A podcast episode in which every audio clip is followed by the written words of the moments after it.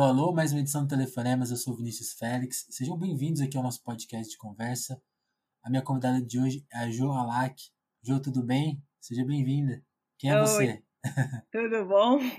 Então, sou Jo Alak, eu sou escritora e roteirista e tô falando aqui do Rio de Janeiro, no meio da pandemia muito louca. Como, como é estar no Rio de Janeiro na pandemia muito, muito louca? Porque a gente tá aqui em São Paulo, a gente só tem notícia do Rio aquela confusão do, do Leblon, as, coi as coisas lotadas, como que vocês estão se vendo daí, daí de tão perto? se vendo de um modo horrível, né? Mas eu sou aquela bem, bem quarentenada, assim, eu sou é, a louca do isolamento, assim, e eu fui me adaptando, sei lá, até, tenho até medo quando isso acabar, eu fui me adaptando e tô super resiliente. É bem, bem quarentenada, assim, mas eu fico vendo a movimentação, assim, um, né? Já saí na rua para fazer algumas coisas e você leva meio susto, né? É meio, é meio assustador, né? É. Parece que nada está acontecendo. É.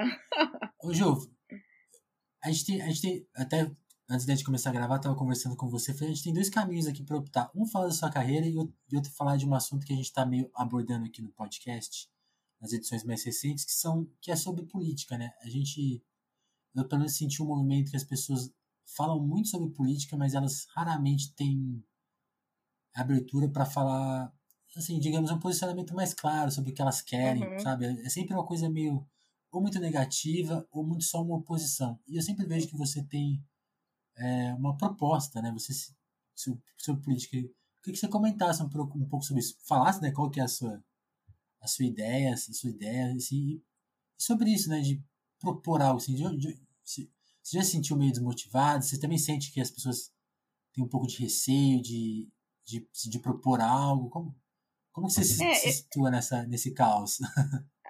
Então, eu me sinto, é, eu acho que a gente é, vem é, passando por um processo político, né? Desde 2013, que culmina agora, que eu acho que a gente foi sendo colocado para jogo, né? Eu, pelo menos, sempre me vi uhum. assim. Eu sou de 70, né? Então, enfim, quando tinha, eh, na época da outra ditadura, eu era criança, eu não vivia, né?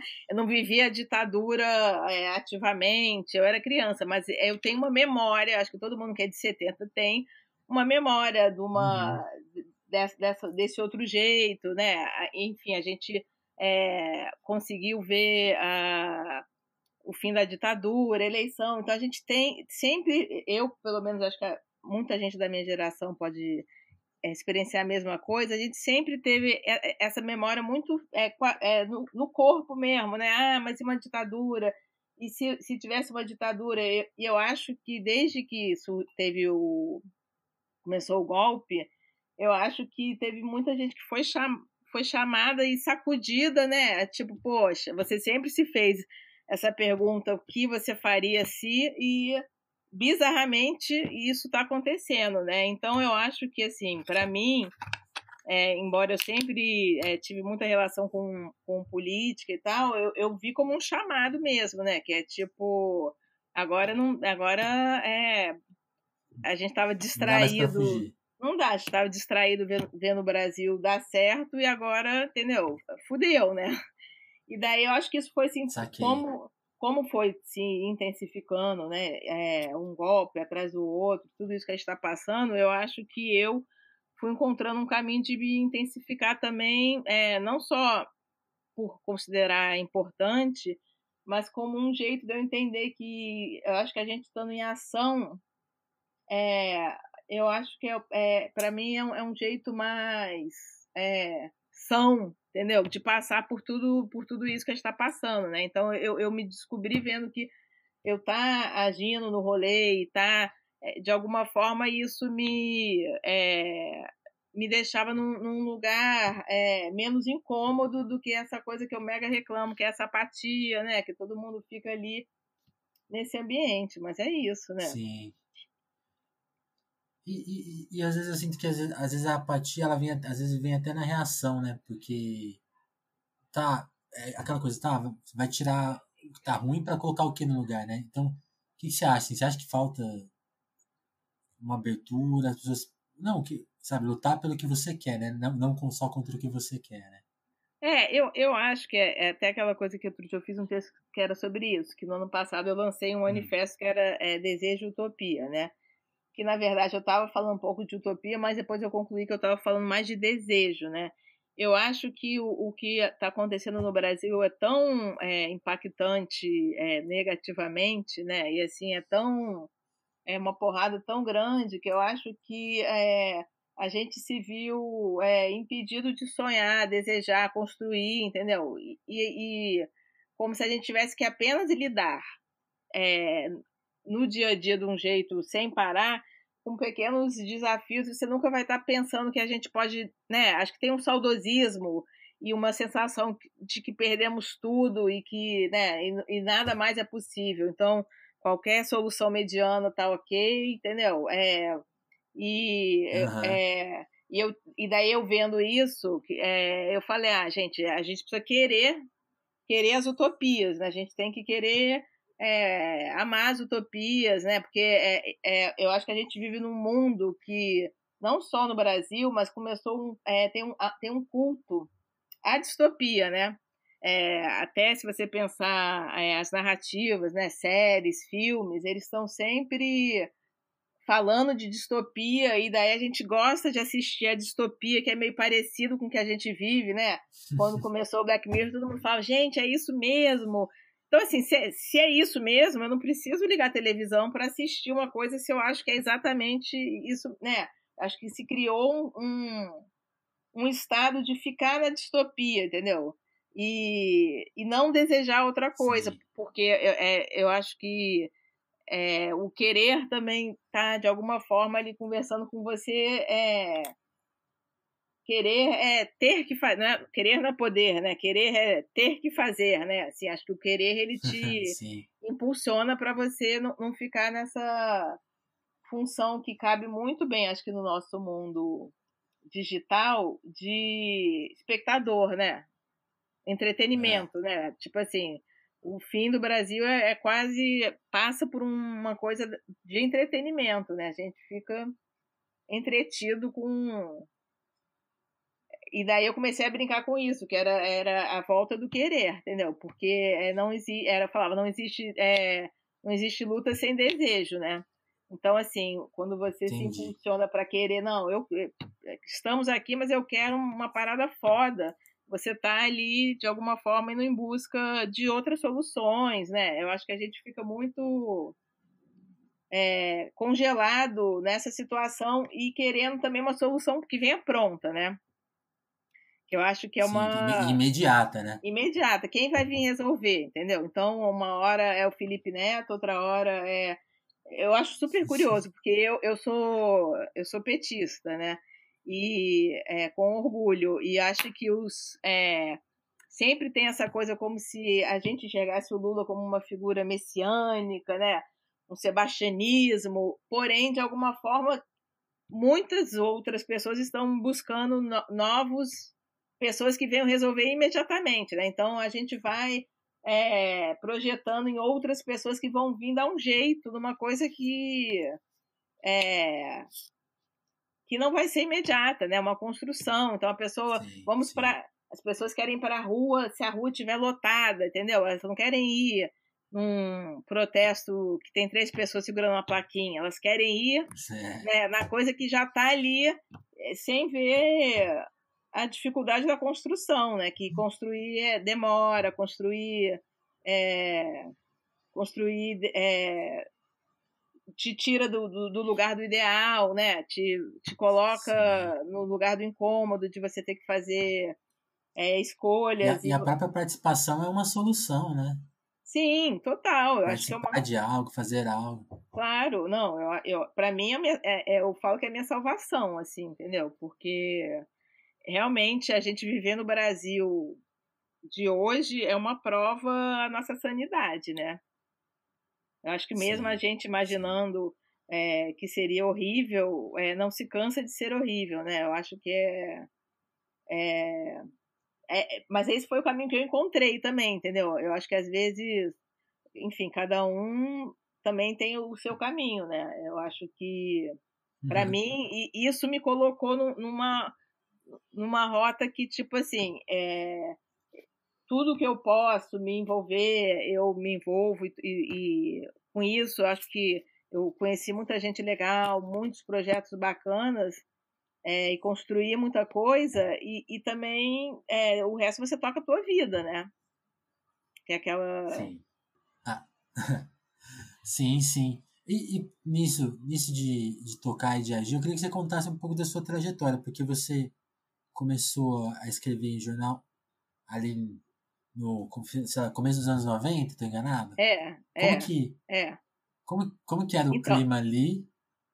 É, eu Porque a gente, a, gente, a gente reclama do. A gente reclama do mundo hoje, como que era o mundo nos anos 90? Ah, é, não. Na imprensa. Então, eu, eu sou de uma geração que, assim, para mim, eu, eu é. tinha muito ideia. Eu sou formada em jornalismo, né? Eu é, estudei na ECO, que é na UFRJ, é, onde eu conheci a Nina é, Lemos, e eu, a gente é de uma geração que ainda via o jornalismo né, como aquela. É, a, a, é, aquela fonte, a, aquela coisa da resistência, né? Eu, quando era criança, meu sonho era trabalhar no, no Jornal do Brasil. É, e eu peguei, eu e fui trabalhar em redação de jornal, né? trabalhei em, eu, é, embora esteja afastada de redação há muito tempo, eu trabalhei em redação e acho que todo mundo que é jornalista de alguma forma e, e, viveu esse ambiente de redação, né? Eu acho que é um ambiente meio inesquecível, né? Assim, cheguei a trabalhar no JB, no Dia, trabalhei em todos os jornais do Rio, no Extra, Globo, e fiquei muito tempo em redação. Daí, daí eu começou Dois Neurônio, né? Que era um fanzine, que era para ser um uhum. fanzine, né? Era, era fanzine, vamos fazer fanzine, que era o fanzine old school, tipo, imprimindo papel, cortando, colando, né? Assim, eu, eu sou tão vintage que eu sou pré-internet. eu me lembro, primeira vez que, que acho que quando começou a ter internet, a internet mesmo, o único lugar que tinha internet no jornal era a editoria de internacional, né? E daí tinha tipo uma tour a, a editoria internacional para você ver esse o que era a internet. Então, olha o nível de vintage. Outro dia uma amiga minha tava. O, o, filho dela tava perguntando como era, como era quando ela era criança. Tinha internet? Tinha. Demora ele falou, tinha luz? Tinha eletricidade? ela falou, cara. Calma, não é tanto assim, né? É, não exagera. Mas enfim, é, e, e eu acho que assim. É, é, era um outro mercado, né? Eu, eu acho que eu Sim. cresci muito nessa coisa, que era o, o, jornalista, o objetivo é trabalhar no jornal. Eu acho que eu vivi isso super intensamente. Depois eu, eu cheguei a trabalhar no, é, no online, que também foi uma época muito legal, porque era a gente aprendendo a fazer jornalismo online, né? É, 11 de setembro, a gente estava né, na redação, era é toda uma. Aprender a fazer ali, né? É, é, de um jeito diferente. É, e era, eu acho que era, acho que sempre é difícil, né? Acho que cada época tem a sua dificuldade, assim. É, sim, e, sim. e, depois eu fui, fui acabando mudando, é, um, é, de, fui indo para TV e tal, que é onde eu o meu trabalho mesmo hoje é mais em televisão. Sim. E algumas pautas que hoje são mais comuns, tipo, por exemplo, que o Dois Neurônios era vocês escrevendo para era uma coluna de meninas para meninas em alguma medida, né? E, mas esses assuntos não eram tão populares quanto era, eram hoje, ou, ou, também são impressão falsa, tipo, ah, que, que esse debate é recente? Não, é, mais, eu, eu, acho que assim, dois, qual, qual, qual é a sua impressão?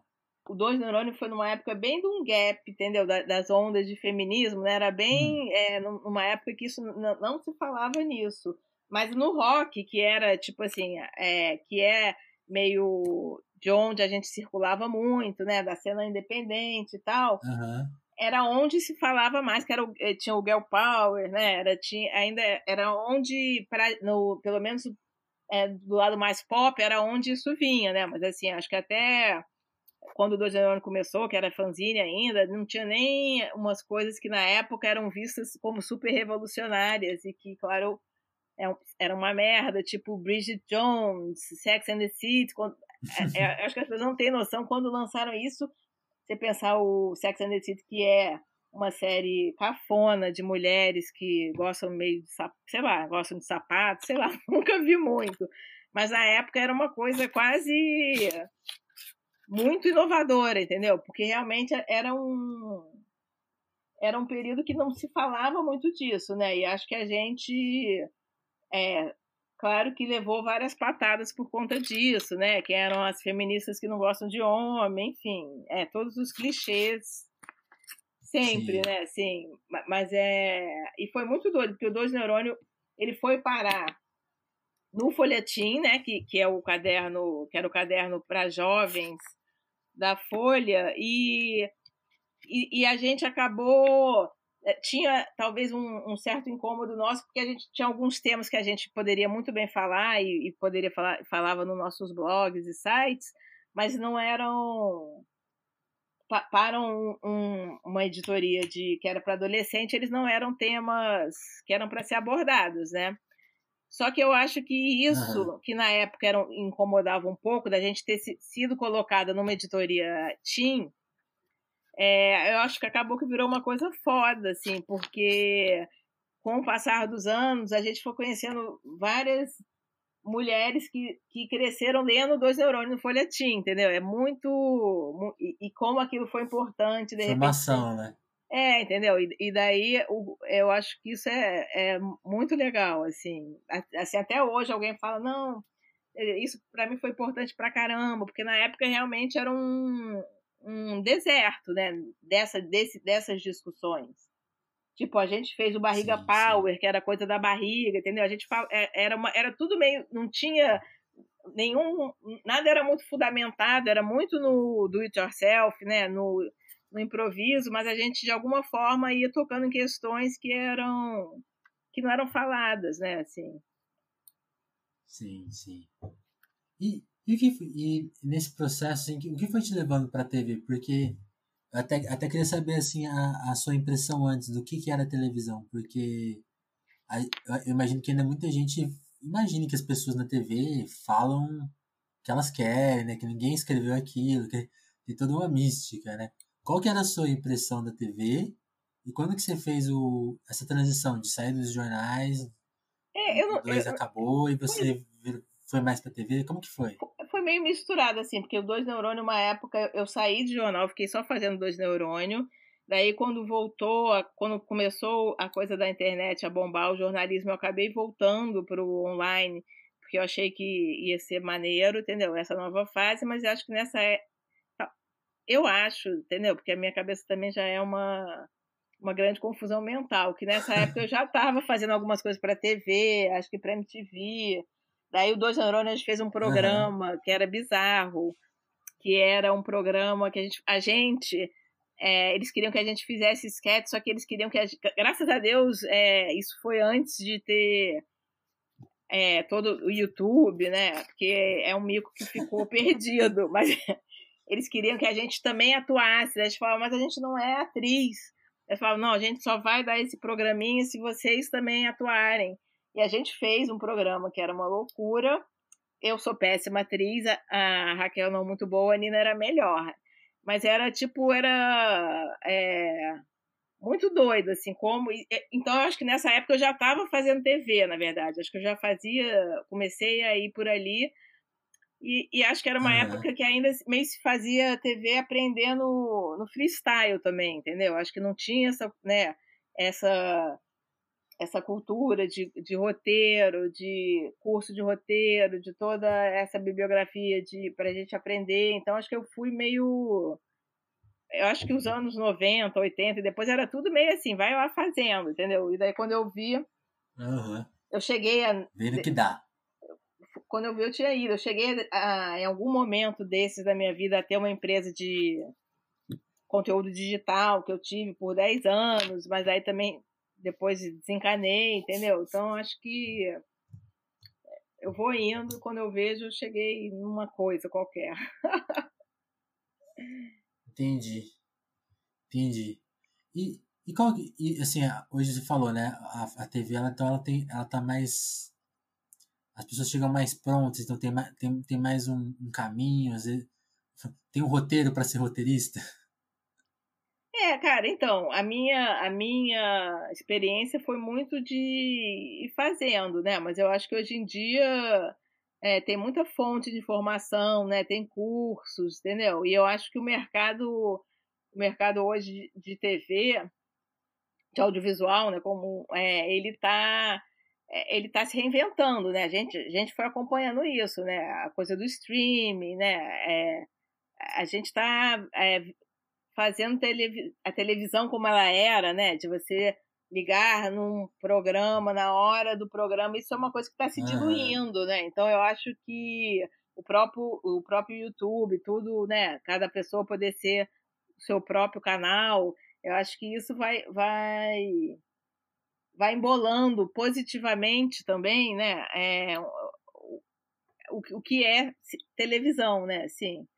Mas eu acho que, enfim, acho que ainda tem pessoas que ainda têm. Eu, eu vejo, eu, eu o meu jeito de assistir televisão é bem randômico, assim, entendeu? Eu acho que eu, eu vejo muito é, é, na, na internet, né? Ou mesmo que seja num canal de TV, eu vejo é, num, num player, mas eu, eu vejo que tem, as pessoas, muita gente ainda tem aquele hábito, né? De ver a televisão é, na hora uhum. que está passando, né? No Twitter você vê muito isso, né? Eu fico. E é maravilhoso. É, tem, eu, uma, tem, uma, tem uma coisa ao vivo ali, né? Tem, acho que ainda tem, né? É, é, é curioso isso, né? E, e, outro dia eu liguei, liguei no Twitter, é ótimo. liguei no Twitter.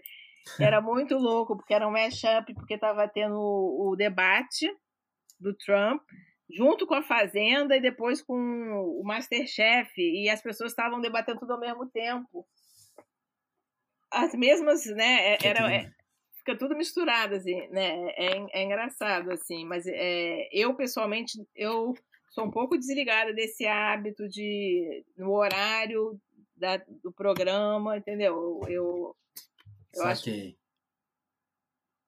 Mas eu acho que é um, é um né? Eu acho que pro, pro trabalho, assim, pro, pro roteirista, eu acho que é um mercado que ele está meio mega se reinventando, né? Assim, acho que teve todo um boom com essa coisa das séries, né? essa cultura de séries, que é uma coisa mais recente, né? Entre aspas, né? É, uhum. E acho que os novos formatos também, né? Eu acho que a própria pandemia, né? Virou também um desafio de um outro jeito de fazer TV, né? Acho que de, de as pessoas assumirem um pouco a coisa mais caseira, né? Porque não teve outro jeito. Eu acho que é vão ser uns sacodes, né? Assim. Sim, sim. Nas coisas atuais que você anda fazendo, quais foram as, as adaptações e mudanças? Assim? O que, que você anda. Para onde você anda escrevendo atualmente? Então, eu, eu faço, eu sou uma das roteiristas do Que História é essa Porchat, né? E daí, nessa, uhum. tempo, nessa temporada, quando começou a gente tinha a gente tinha gravado quatro, quatro programas, quatro ou oito, entendeu? A gente estava no começo da temporada, a temporada era de 40 episódios, a gente tinha gravado quatro ou oito, acho que quatro. Uhum. E, da, e, daí foi interrompido, né? O que, que vai acontecer, né? Virou aquela aquela coisa, a gente começou a, a, a fazer episódios que eram como se fosse episódios temáticos com é, os programas do, da temporada anterior, né? Como se fosse elencando temas, né? Que era viagem, mundo animal, foi fazendo enquanto se pensava numa solução, porque eu, eu acho, é, eu acho que a pandemia era uma, é uma coisa que a gente, quando começou, a gente não tinha muito uma noção, né, é, do tempo, né? Quanto tempo Total. Isso, jamais imaginaria que estaríamos aqui até agora. Mas era uma coisa assim, vamos meio enrolando para quando chegar até que, que é, acho que é, foi se percebendo que não ia ter, né, a volta como era. O, o História Essa Porchat é um programa de, de plateia, né? Então, assim, é, era uma coisa que mesmo com protocolos acho que não seria possível, né? Acho que foi indo e acabaram é, chegando a uma solução que eu achei que funcionou. Fiquei muito feliz com o resultado, que era todo mundo em casa, mas num cenário que a plateia também estava lá presente, né? É, e eu achei que ficou, eu fiquei super, uhum. achei que funcionou, entendeu? Uma coisa, né? Fala, poxa, será que um programa que é feito ali no calor, né, do, da, do papo, né, um programa de papo, né? Será que vai funcionar? E acho que ele funcionou bem. E, e no começo do ano também eu estava fazendo um programa que era. A gente estava planejando um programa que era o Além da Conta com a Ingrid Guimarães, que era um uhum. programa que ele ia ser gravado na China. Quando eu entrei para o projeto, ia ser gravado na China. Nossa. E a gente foi acompanhando tudo. Não, não vai, não vai ser mais na China. Vamos fazer é, no Japão, onde pode ser, ah, mas Japão, será que vai ter Olimpíada? Ah, não, agora não, não pode ser mais, vai ter que, vamos, então vamos para os Estados Unidos, porque ele era fora do Brasil, queria ser, ah, não, não vai poder mais, até não, até não poder mais em lugar nenhum, né? a gente ia mudando. E no Brasil gente, pode.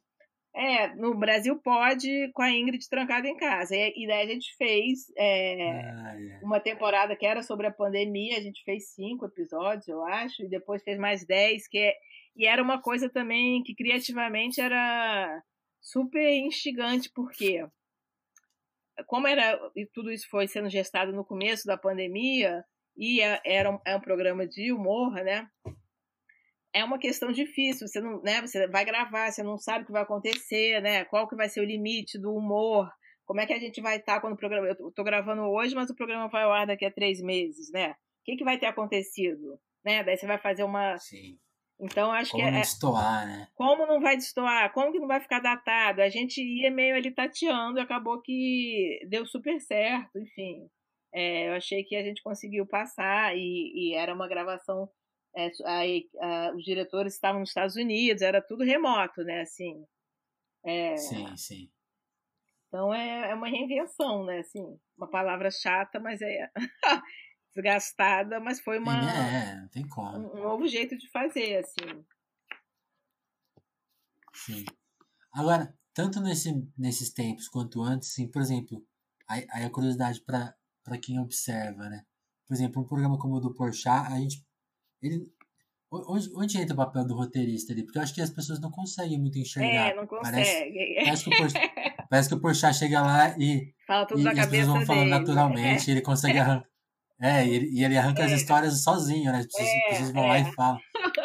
Onde, onde, entra o roteirista? Aí? Então, o programa do Porchat, que o, o Fábio ele foi muito feliz, porque assim, quando ele bolou esse programa, eu acho que a gente ainda estava numa fase que é, não tinha é, é, ele, ele acabou trazendo uma leveza, né? Mas quando ele foi planejado, a gente não sacava Total. ainda que a gente estava precisando tanto de ver um programa que você fosse lá só para dar risada e ouvir história engraçada. Ele é um programa que, embora ele pareça fácil, ele é muito difícil de fazer. Porque Imagina. achar as histórias, não é qualquer, né? Você fala, ah, tem uma história ótima, né? E às vezes a história não é, né? Você achar uma história que ela renda na não TV, é ótima não é fácil, né? Às vezes a pessoa acha a história muito engraçada, ou às vezes a pessoa acha que a história é hilária, mas é só uma curiosidade que no ar vai ter um minuto, entendeu? Então eu acho que uhum. no começo, quando a gente foi gravar, a gente não sabia se só contar histórias. Ah, será que só isso, isso, isso segura um programa, né? Ou eu tenho que, a gente tem que inventar um bando de outras coisas para segurar é, um programa com de uma hora, né, que ele tem no ar. E a gente foi vendo que, que uhum. sim dava, né? Acho que o Fábio sabe conduzir muito bem, mas é, é tudo roteirizado ali, né? São histórias que são pesquisadas, é muita história que a gente ouve até falar, ah, essa história vai servir, essa história aqui não, entendeu? Eu acho que no quando a gente gravava ao vivo, né, ainda tinha uma coisa legal, porque assim, tem histórias que são pesquisadas, mas tem histórias que surgem realmente na hora, né? Não que surgem na hora no estúdio, Sim. né? Mas as, é, as pessoas que vão assistir tinham um trabalho de pesquisa com quem estava na plateia, elas falavam, ah, pô, tem, descobrimos essa história maravilhosa, são pessoas que foram ali na, no Projac ver a gravação naquele dia, né? Então eu acho que é, a gente foi aprendendo a, a, a, fazer esse formato, né? E embora pareça que é fácil, é bem difícil, assim. É, a gente pe pegar o time do que, que é uma história boa que no, no ar dê aquele resultado tão legal e tão divertido que o programa dá, né? Sim, sim, sim. E outro programa muito legal que você foi roteirista é, é o Esquenta, né? Eu queria, é. queria que você contasse. Um, é, não, o Esquenta tinha... saudades do Esquenta. É, não, quem, quem não, né? eu acho que o Esquenta tinha bem essa coisa que parecia que, tipo assim, a Regina estava improvisando, né? Na hora, falando, né? E eu acho que isso que faz, Sim, na verdade. Parecia um bar ao vivo, né? É, e na verdade, acho que é, acho que quando o roteirista é, faz o trabalho do jeito mais legal é para ele sumir, né? No caso de programa de entretenimento, Sim. né? Para você parecer que realmente não tem ninguém roteirizando aquilo. Chegou no, no estúdio, o tema era gregos, entendeu? Entraram pessoas com roupa de grego e tudo fluiu, né? Mas ali o Esquenta, é, acho que é um programa que tenho o maior orgulho de ter feito, assim, é, era muito divertido, mas eu, eu, a gente brincava que era quase co como colocar uma escola de samba por semana, né? Gravar uma escola de samba, porque tinha toda aquela coisa, né? Que era o, o dressing, o que, que vai ser, qual que vai ser o tema. E acho que ele era muito é, divertido de fazer, assim. E acho que ele espelhava em algumas coisas, né? Um, um Brasil que a gente olha, né? E vê que eu acho que o esquenta só seria possível naquela época, né?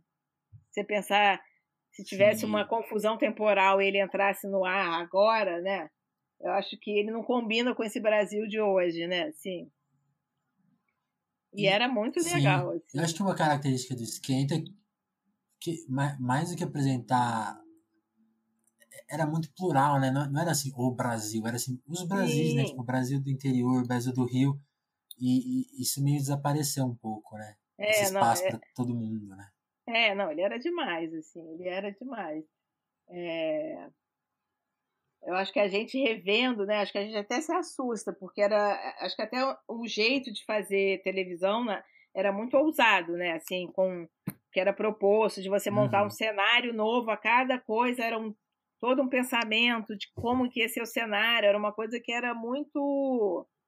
É, em termos de produção, né? Não, não era. Não é o normal, né?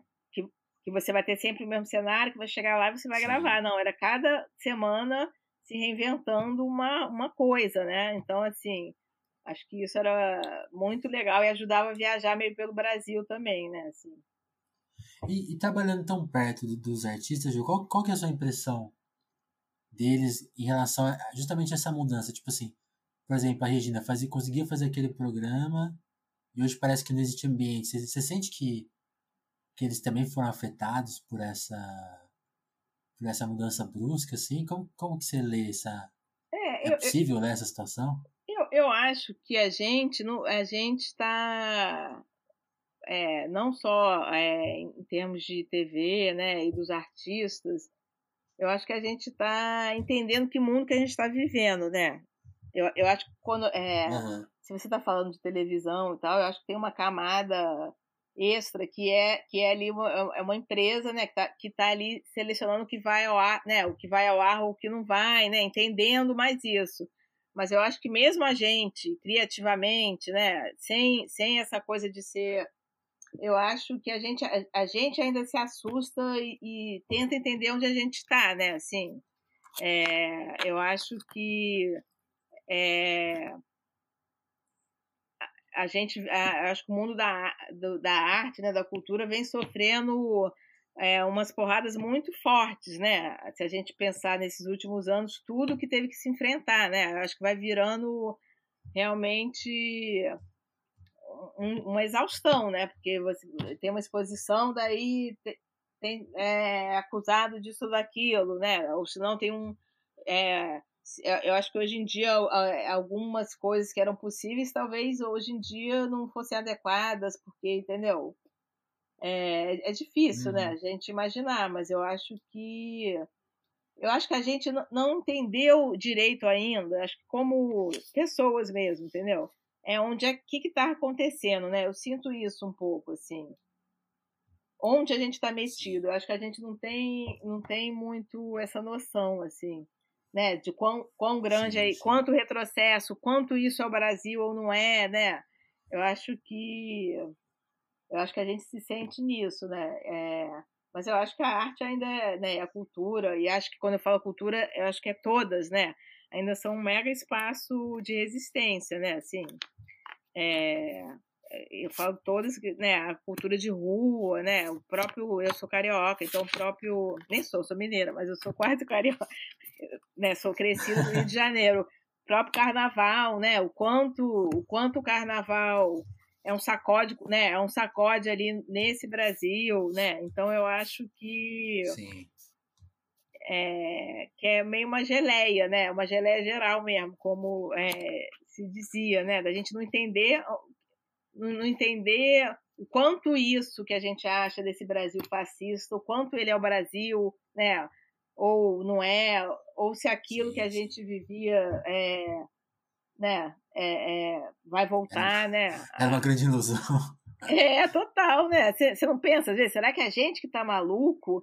Que a gente tá, né? Será que eu tava viajando? Eu tava viajando, na verdade, realmente eram comunistas fazendo nossa lavagem cerebral, entendeu? Porque é, é bizarro, né? Assim, é, é, é um pouco, é um pouco sim, chocante, sim. né? Eu acho que na época da, da última eleição, com toda a coisa do fake news, é, é um pouco chocante, né? Você pensar de você estar tá tendo que explicar para alguém que a Manu não estava com a camisa Jesus é travesti, né? Você tem que desenrolar esse papo é, é, é um pouco, eu acho que a gente se sente. Bizarro. É meio bizarro, né? Sim, sim. Ô, Ju, é, numa edição mais recente aqui, eu entrevistei a poeta Kimani. A poeta Kimani era do Grajaú. Uhum. E a gente estava conversando, né? O Grajaú, por exemplo, é um bairro que tem várias, tem várias coisas que chegam pra, pra, de, de lá pra, pra gente na mídia, né? Então, Sim. o Sérgio Vaz, o Crioulo, uhum, né? É. Então, assim, quem, quem nunca foi no Grajaú tem uma ideia do que é o Grajaú. Aí eu perguntei pra ela, qual que é o Grajaú que você conhece por estar lá e que as pessoas não conhecem, né? Eu queria te fazer essa pergunta em relação ao Rio de Janeiro. Rio de Janeiro que é a cidade mais cantada, é. mais vista. Qual que é, na sua percepção, qual que é o Rio de Janeiro que você conhece, que você sente que o resto do Brasil não faz a menor ideia que exista? Cara, eu, eu acho que o Rio, eu, é, é eu acho engraçado, às vezes, quando vê alguém que nunca veio é. no Rio, sempre tem uma coisa meio apavorada, né? Às vezes, alguém nunca veio, caraca, entendeu? Hum né? Como se aqui fosse um, um faroeste, é um pouco, né? Assim, mas eu acho que ele tem, né? É, é, é, porque eu acho que tem uma cultura horrorosa do Rio de Janeiro que é, eu acho que se é, você chegar e falar se para alguém de outra metrópole, se a pessoa já ouviu barulho de tiro, por exemplo, a pessoa pode nunca ter ouvido, né? Eu, eu moro na zona sul do Rio, entendeu? Numa posição é, super privilegiada e, e eu, eu, ouço tiros, né? É, é, isso é, eu acho que qualquer carioca ele tem um layer de cultural, né? Que eu acho que que é horrível, né? Porém, acho que, mas eu acho que isso faz uma mítica do Rio, né? Como esse lugar é, super é, perigoso, né? Às vezes eu vejo pessoas, não, mas aí você pode andar na rua, né? É, mas assim, o Rio que me interessa hoje, acho que assim, é, eu acho que está tendo, é, eu acho que assim, eu acho que para você viver o Rio, pelo menos para mim, eu acho que é uma relação que você tem que sair, eu acho que dos, dos, dos cantinhos, entendeu? É, é muito fácil você achar que o Rio, por exemplo, é só a Zona Sul, entendeu? Ou você é, não ter a manha de pegar um trem e ir para algum outro lugar. Eu acho que assim, o rio que me interessa ele é esse rio mais misturado, né? Acho que é uhum. é de você poder estar tá num dia na mangueira, outro dia você tá na cachoeira, entendeu? Acho que é né, você poder circular pela cidade, é, mesmo que é, o, o, norm, o, o normal não, péssimo, mas tipo assim, a, o cotidiano tente criar esses, entendeu? Essas cidades realmente separadas, né? Então tem a zona sul, daí quem, né? E daí a pessoa tem muita gente que é da zona que mora na zona sul que o máximo que ela vai de Lonjura, sem ser a Barra, é o centro da cidade, entendeu? Assim, não, não, não, não amplia o rolê nunca, né? Porque como se a zona sul fosse o centro. O centro produtor, de cultural, né? E eu acho que isso é uma coisa que é, é super empobrecedora, né? Assim, acho que o Rio eu adoro, assim, é, apesar de. Eu falo que é o pior, melhor lugar do mundo, ou o melhor, pior lugar, porque, assim, é uma merda, entendeu? Acho que a gente, é, o Rio de Janeiro, né? É, é, o Rio de Janeiro é o epicentro do bolsonarismo, né? Então, assim, a gente é governado pelo Crivella, era pelo Witzel, né? E o, Bolsonaro, o bolsonarismo nasceu aqui, né? Então é, é, é horrível, né? Você pensar assim, né? É, é, eu falo.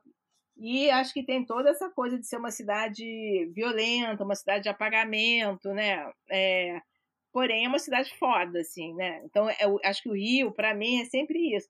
Você tá achando uma merda, de repente, quando você vê, você fala: caramba, esse é o melhor lugar do mundo, entendeu? É, eu acho que para mim Sim. é meio isso, assim, é amor e ódio tudo misturado, assim, né? Às vezes eu falo que é te amo desgraça, né? Como se fosse do Baco, porque é, ele tá sempre ali falando, gente, né? Esse ano, por exemplo, eu fui para eu, eu, desfilei na Intendente Magalhães, que era meu sonho, que é uhum. que é o outro carnaval, né? Não é o carnaval da Sapucaí. Eu desfilei, eu desde o ano passado eu desfilo na Mangueira, mas é o intendente são as outras escolas que não estão nem no grupo de acesso, que é lá e foi tipo assim, o melhor carnaval da minha vida, de uma coisa que eu falava, gente, eu tô num sonho, num lugar maravilhoso, entendeu? Então eu acho que é uma cidade que tá, se você está disposto a ampliar por onde você circula, entendeu? eu acho que é uma cidade que sempre está te oferecendo muita coisa boa, assim, apesar de ter, Sim. entendeu? Acho que toda essa questão da violência, né? Acho que é uma coisa que, né? É, a gente não pode é, deixar de lado, né? Como é uma cidade violenta, como quem vive nas favelas está submetido a, a, um, a uma rotina de violência, né? Acho que é, é uma cidade, é, é, é, como tem um, uma camada de antidemocracia na cidade, né? Eu acho que não só no Rio, né? Mas eu acho que é uma é uma discussão muito boa, né? Como, como a cidade se apresenta e ela vive, o que que tem isso tem de democrático e antidemocrático, né? E o, e o Rio tem essa briga eterna. Tipo, agora, por exemplo, o Crivella tinha cortado mais de 100 linhas de ônibus. Ele tinha cortado uma linha de ônibus que eu achava que era é, quase um, uma coisa icônica assim da é, da coisa antidemocrática que era a linha Madureira Candelária, que era ligando Madureira, que é esse bairro que né que é o esse bairro é, que é um berço cultural, né, ao centro da cidade. Quando ele tira uma linha de ônibus como essa, ele está cortando, né, é, ele está cortando ali a ligação de uma parte da cidade com o centro, não tá só. a cidade. É, entendeu? Ele está ali falando, olha, entendeu?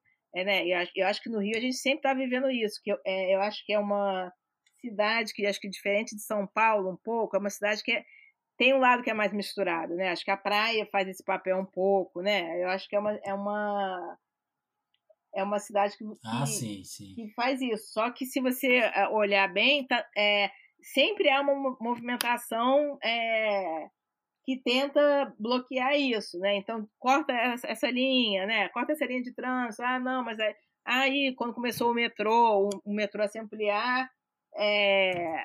daí já vira uma discussão, né? É, que nem teve em São Paulo com o negócio do Higienópolis, lembra do churrasquinho, dos diferenciados, Sim. né? Acho que sempre tem diferenciado. É, acho que aqui, entendeu? Sempre tem isso assim, é um, um, um, um lado da cidade tentando é, proibir o outro, né? Assim, é, é, é uma situação de conflito, né? E de, é, mas eu acho que, é, como todo conflito, eu acho que tem um, tem um lado que isso, isso, isso traz soluções, né? Acho que o Rio é, tem esse lado meio de, de, de, de se misturar e de, de, não sei o que, que vem, que vem disso, né? Assim. Ok. E você falou que está respeitando aí a quarentena demais, que tá super em casa. Qual, qual, desse, dessa cidade que você acabou de escrever pra gente, que, que lugar você sente mais falta, assim? Cara, eu, eu acho que. Eu acho que eu sinto na cidade toda, assim, mas eu acho que, que a coisa de você não poder. Pra, eu, praia, por exemplo, eu não tô nem na praia. Daí hoje, eu, justamente hoje eu sonhei que eu tava dando, furando uma onda, entendeu? Eu acordei ainda meio no ainda meio no final do sonho. Sabe quando você vai furar a onda, você tá de frente para a onda e a onda meio te puxa para uhum. trás um pouquinho? Eu acordei meio nessa sensação, caraca, entendeu? Eu queria estar no mar, né? eu, antes da pandemia eu, eu, eu remo no mar, entendeu? E daí eu não voltei pro. Embora as pessoas já, já, já retomaram, eu, eu optei por não retomar, porque eu não acho seguro, não acho que é a hora. Acho que assim, isso no meu dia a dia me faz falta. E a cidade, né? Acho que é, tem uma coisa melancólica, né? Tipo, na. O, o dia 13, né? Que foi o dia que começou que foi, foi acho que foi a última sexta-feira, né? Que teve, eu, eu tava. Em março, né? 13 de março, eu tava no Saara, que é um lugar que eu amo, de paixão, né? Que é no centro do Rio. É isso aí. E eu fui na Charutaria Síria, que é um lugar que eu adoro também, que é um, é, é um café é, sírio antigo e que eu tinha maior apego, porque a minha família é síria, então tinha ali, para mim era um, um, um lugar e eu fui na charutaria, eu, eu tava indo para uma reunião, eu passei na, na charutaria, tomei um café, e depois, quando eu saí da reunião correndo, porque um amigo meu ia estrear uma peça, e, e ia estrear, e era o último dia também, porque não ia ter mais, porque tinha chegado a pandemia, ainda fui. A charutaria. Era estreia e encerramento. Era, estreou quinta, e daí eu ia sábado. Daí ele falou: sábado não vai ter. Eu ainda saí correndo, e daí no meio da pandemia a charutaria Síria fechou. Eles já estavam, acho que já estavam, né? Já tá uma crise, não é que era. Mas aí eles anunciaram que fecharam, e daí você fica, caramba, Putz, gente. Tipo, é, né? Você vai vendo. Outro dia fechou um, um, restaurante que eu não frequentava, mas muitos amigos frequentavam, e daí, que era no centro, lugar de comida popular, que, que foi o lugar que inventou o PF. Como esse lugar nunca foi tombado, entendeu? Ele fechou também. Então, é, né, é uma sensação estranha que você está confinado e ao mesmo tempo você está vendo as coisas fecharem, né? Cada hora chega uma notícia que uma coisa não vai ter mais. Mas eu, como é, otimista maluca, não otimista maluca, não, não me considero uma otimista, mas eu acho que assim é um processo que as coisas vão fechar, vai ser é, né, é triste, porém outras coisas vão surgir também, né? Eu acho que a gente não pode também ficar paralisado, né, né? Acho que a gente entender a coisa como um, um processo, enfim, coisas fecharam. Eu, eu acho que o pós-pandêmico vai ser muito violento, né, em termos de tanto para a cultura quanto é, eu acho que para a cultura e para a economia, né, eu acho que vai já estava vindo, né, e eu acho que isso vai impactar eu acho que realmente nas cidades e, né, é. na cidade que a gente conhece. Menos né? oportunidade né? é mais violência, né? É, e, e, acho que assim, na cidade que a gente conhece, isso aqui não vai ter mais, isso aqui vai ter que fechar, acho que vai ser uma coisa, mas eu ainda acredito que acho que desse caldo vão nascer outras coisas também, entendeu? Acho que a gente tem que ter. Sim, sim. Tem que acreditar, entendeu? Né? Acho que Eu, eu, sim, pro, eu procuro sempre Do... me manter animada, né? Eu sou, tipo. Eu sou. Acho que a gente tem que, de alguma forma, ir buscando, né? Ir buscando na própria. Na nossa própria. Entendendo a própria história do Brasil, né? A gente entender como a gente também é capaz de ir se levantando, entendeu? Né? Eu acho que. É, o, o, o tempo, os tempos são sombrios, mas é, acho que tem uma força, né? De movimentação, né? Que eu sempre falo da uhum. alegria, uhum. né? Que eu acho que, né? Que eu sempre falo a firmeza na alegria, porque eu, eu acho que a gente tem que sempre estar tá puxando para outro lado, entendeu? Né? Eu acho que até você pensar, né? No próprio samba, né? né? O que é, eu acho que ele está sempre ali meio puxando, né? Numa, Essa é a proposta, né? né? Exatamente. Sim. Na, na descrição sua que tem no seu site, fala que você é escritora, a gente comentou isso. Que você é desenhista, a gente acabou não abordando isso. Mas a gente falou, também fala lá que você é jornalista, roteirista, a gente falou disso. A gente, você fala que faz política, a gente falou disso. Aí tem aqui, faço café, faço planos.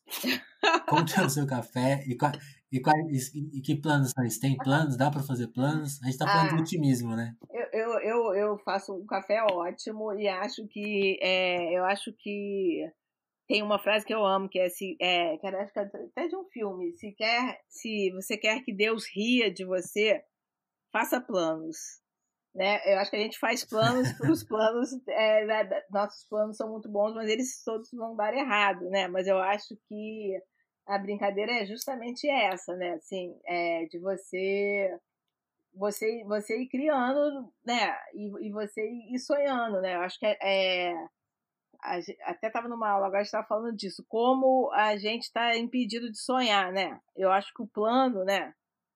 É justamente você é, botar o, o seu sonho para jogo, né? Assim, eu, eu fico eu fico batendo nessa tecla porque eu acho que de alguma forma isso move, né? Assim, por exemplo, na, na no começo da pandemia, a gente eu estava com um projeto que a gente ia abrir no final de semana seguinte, que é o Babilônia Utopia, que é que era que é no Morro da Babilônia, né? Que, que ia ser foda e que a gente ia ter uma clínica aberta de, é, pública de psicanálise, a gente tinha montado uma biblioteca, é, ia ter aula de reforço, estávamos, né, estávamos empolgadíssimos. É, deu ruim, né? Porque daí a gente não conseguiu nem abrir, porque é, só que daí a gente transformou aquilo em outra coisa, né? A gente vai é.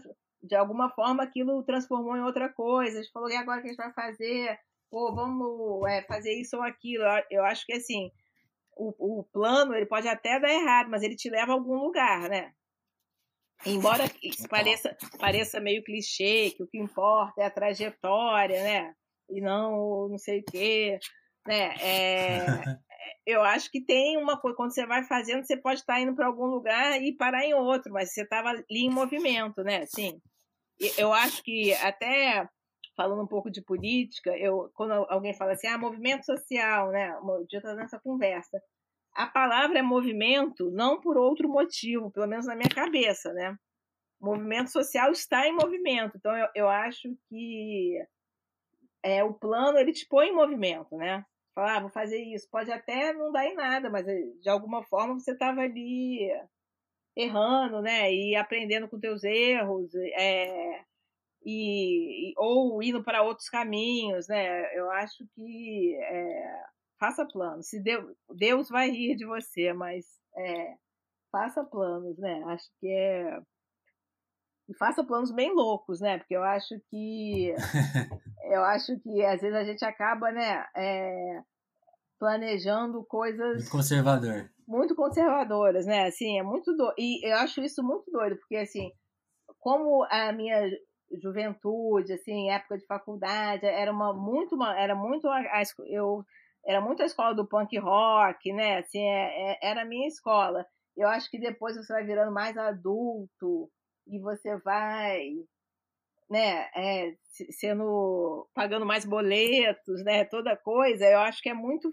e acho que o, o, eu acho que tem uma coisa que assim como o Brasil foi melhorando, foi também tendo um, um é, eu acho que todo mundo é, de alguma forma foi rolando né, a gente foi para um, um lugar que a gente está é, hoje a gente está revendo, né, assim, acho que até a pandemia colocou isso, né, eu acho que de alguma forma se sacode, né, de um jeito de viver, né, que era talvez mais aburguesado, né, e eu, acho que com depois que fui ficando mais velha, entendeu, e quando veio o golpe e foi rolando tudo isso, eu acho que eu fui eu fui voltando lá pro meu, entendeu? Pro, uma coisa que eu que, que era a minha coisa mesmo, entendeu? Que é a coisa mais punk rock, entendeu?